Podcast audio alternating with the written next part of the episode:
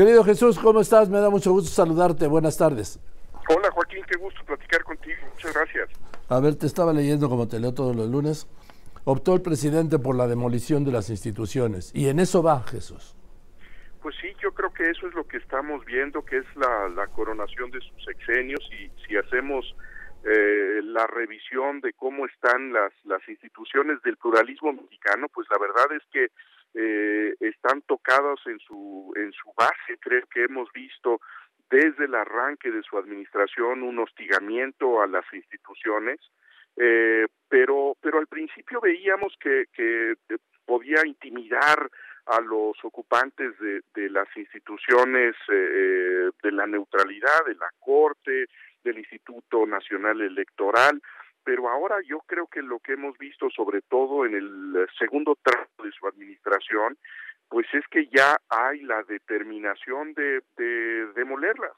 Eh, lo vemos nosotros en su propuesta de reforma constitucional, una propuesta que ha abrazado Claudia Sheinbaum como si fuera suya, eh, en donde pues la, la idea, el proyecto básico es terminar eh, de pues de corroer esas instituciones de convertirlas como en espacios de, de, una nueva diputación en la Suprema Corte de Justicia, en el Instituto Electoral, y yo creo que es realmente muy grave lo que estamos viendo. Eh, eh, no son instituciones de ellos, eh, no son instituciones de una facción, sino que deberían ser y deberían ser cuidadas como las plataformas de la convivencia. Pues eh, por eso a mí me parece muy muy alarmante lo que estamos ahora Jesús, lo que vimos en la corte. Sí. Jesús este tampoco está engañando a nadie, ¿te acuerdas? Desde 2006 dijo al diablo con sus instituciones. Sí, eh, eh, ese subrayado que haces en la palabra sus me parece que es la, la, la palabra clave porque yo creo que refleja la convicción muy profunda del presidente de la República de que las instituciones son de unos en contra de otros. Eh, y es lo que lo que está haciendo eh, demoler las instituciones del régimen anterior para hacer que las instituciones sean eh, instituciones a su servicio, al servicio de su proyecto. Así lo dijo en relación a la decepción que le causó eh, los eh, las primeras personas que entraron a la Suprema Corte de Justicia ya en su administración. como si lo hubieran traicionado, como Así lo dijo. acatar la Constitución fuera una traición a él, como si le debieran lealtad al presidente y no a la, a la, a la Constitución mexicana. Eh, y así pues debe leerse eh, la designación unipersonal de Lenia Batres a la Suprema Corte de Justicia. Que hace no mucho Jesús, Lenia Batres condenaba, dura, flagelaba, como dicen los antiguos, flagelaba el método presidencial de nominar, de proponer pues al Congreso a los ministros y decía que el presidente no debía intervenir. Y mira. Así es. Así es que paradoja eh, una mujer que hace unos años eh, rechazaba la intervención de un presidente, postulaba a, eh, a una candidata, candidato, a, un, una terna, que después iba a ser resuelta por el Senado de la República, es decir, la intervención de dos poderes de la Federación para integrar a la cúpula del Poder Judicial. Eh, y ahora pues eh, resulta simplemente la voluntad de una persona suficiente para eh, sí, sí, se cortó. 15 años. Ah, sí. Oye Jesús, y además se convierte en la primera ministra, ¿sí? Si hubiera sido ministro sería el primer ministro, en, pues desde la constitución del 17 en ser nombrada directamente por el presidente. Nadie se atrevió ni en el peor momento del priato. En ningún momento habíamos tenido eso. Yo creo que este es un precedente lamentable. Yo creo que también tuvieron una enorme responsabilidad los senadores de la oposición que sabiendo cuál es la regla constitucional debían estar, creo yo, por el mal menor. Y había dentro de las dos ternas que había planteado el presidente de la República. Creo que opciones distintas. Sí. Eh, creo que mejores opciones para integrarse a la Suprema Corte de Justicia y se optó pues por el perfil con una menor experiencia eh, profesional, con una menor preparación académica, pero con una fidelidad y un partidismo más intenso y más vehemente que es el que tendrá ahora la Suprema Corte de Justicia dentro de su eh, dentro de sus filas. Ahora, aquí Jesús, estoy hablando con Jesús Silva Jesús Márquez, aquí Jesús, la lealtad no es al movimiento, la lealtad es al líder, a López Obrador. Y él se va el próximo 30 de septiembre.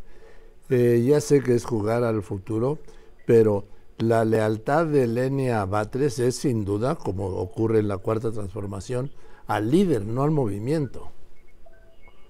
Sí, creo que creo que esa es una de las características de, la política eh, nueva que hemos visto eh, en estos años, una personalización del poder del liderazgo como creo que no la habíamos visto eh, en muchísimas décadas y la gran incertidumbre que queda ante la perspectiva del relevo del 2024, cuál es el, sentido de ese grupo político, de ese partido político, cuando eh, Andrés Manuel López Obrador entregue la banda presidencial a su sucesora, eh, que será con, con ese movimiento, con todos esos eh, personajes que se han instalado dentro de estos cuerpos eh, y creo que es una pregunta muy legítima, ¿qué, qué será con ese eh, liderazgo y esas lealtades tan personalizadas que se han cultivado en estos años. Ahora está hablando Claudia Sheinbaum del segundo piso de la transformación de la cuarta, ¿sí? Claro. Cuando yo veo que el primer piso pues no está pavimentado, me recuerda mucho la construcción del segundo piso, ¿te acuerdas? Pues eh, en, dentro de este segundo piso ha ratificado la reforma al Poder Judicial y sin duda el tema del INAI, el tema, ahora ya el presidente agregó directamente en cuanto a desaparición, que lo presentará, dijo, como iniciativa de ley, del Instituto Federal de Telecomunicaciones, de la Comisión Federal de Competencia.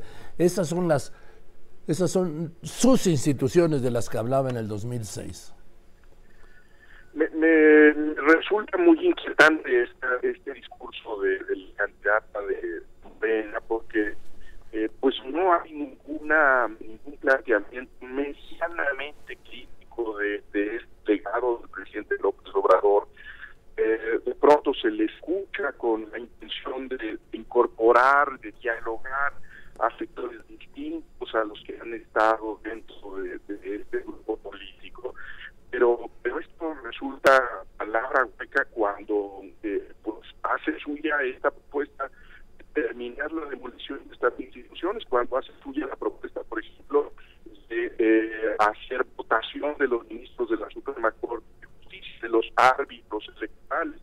Eso significa eh, eliminar las plataformas de la neutralidad. Y, creo que podemos nosotros entender que hay que reformar esas, esos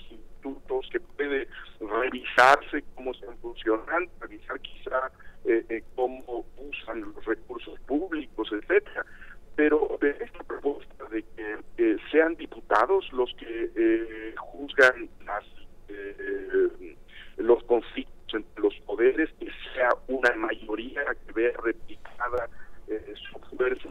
Y estamos hablando de la lealtad ciega al líder, no es al movimiento. Y en este caso, no puede haber, tú lo sabes, no hay movimiento sin líder y el líder es López Obrador. Así es, pues lo ha sido eh, de manera muy potente, muy poderosa durante eh, ya décadas, eh, pero la gran incógnita es qué es lo que va a pasar el primero de octubre del 2024, de qué manera se podría dar ese, ese relevo. Creo que también sabemos que detrás del, del trono es muy difícil que se impongan esos eh, liderazgos. Eh, yo creo que esa es una de las grandes incógnitas de nuestra vida política hacia adelante, Joaquín, qué es lo que va a suceder con ese eh, líder político que ha sujetado al movimiento muy estrechamente, de manera vertical, sin ninguna discusión interna. Eh, pero que pues el primero de octubre eh, dejará de ser presidente de la República y veremos de qué manera se reconfigura el poder en el país. Sí, y a ver que ahora los liderazgos no se llenan, ¿eh? Pues eh, yo creo que esa es el, la gran, la gran eh, eh, incertidumbre. Habrá que, habrá que ver dentro del oficialismo qué posición se toma frente a ese liderazgo. Yo creo que en estos momentos dentro del oficialismo la candidatura de Claudia Sheinbaum es una candidatura pues que simplemente ofrece la continuidad sin zigzagueos, así lo ha planteado ella. Eh, y eso a mí me parece muy inquietante, particularmente en materia política, porque esa agenda es la de concluir la demolición de las instituciones del pluralismo mexicano. Ahora, Jesús, por último, Jesús Silva Gerson Márquez. Y enfrente, en, eh, en la campaña de la candidata opositora a la presidencia, hablo de Xochitl Galvez, pues no veo que pasen muchas cosas, ¿tú sí? Yo veo una, una campaña que, que no ha logrado eh, despegar plenamente. Eh, creo que fue la gran sorpresa del 2023 el surgimiento de la candidatura de Xochitl Galvez. Eh, si hubiéramos tenido esta conversación hace un año, no hubiéramos pensado que esa sería la candidata y que ella podría ser la candidata que uniera la oposición. Eh, y yo creo que después del gran chispazo que fue su, su surgimiento, hemos visto una, una candidatura que no ha logrado despuntar, que no tiene un mensaje eh, claro, que eh, pues no ha resuelto ese embrollo que es la, alianza entre partidos que han sido rivales históricamente. Eh, entonces creo que, no, no, hemos visto aún una, una candidatura que tenga la atracción que uno esperaría para, eh, a volverse efectivamente una candidatura competitiva. Estará por verse eh, si en las próximas semanas, el arranque del 2024, pues logra una, una sacudida que ponga a Xochitl Galvez realmente en el mapa competitivo de la elección del 24. Gracias, querido Jesús. Te mando un abrazo con el cariño y la admiración de siempre. Te deseo felices fiestas y feliz año nuevo, ¿sí?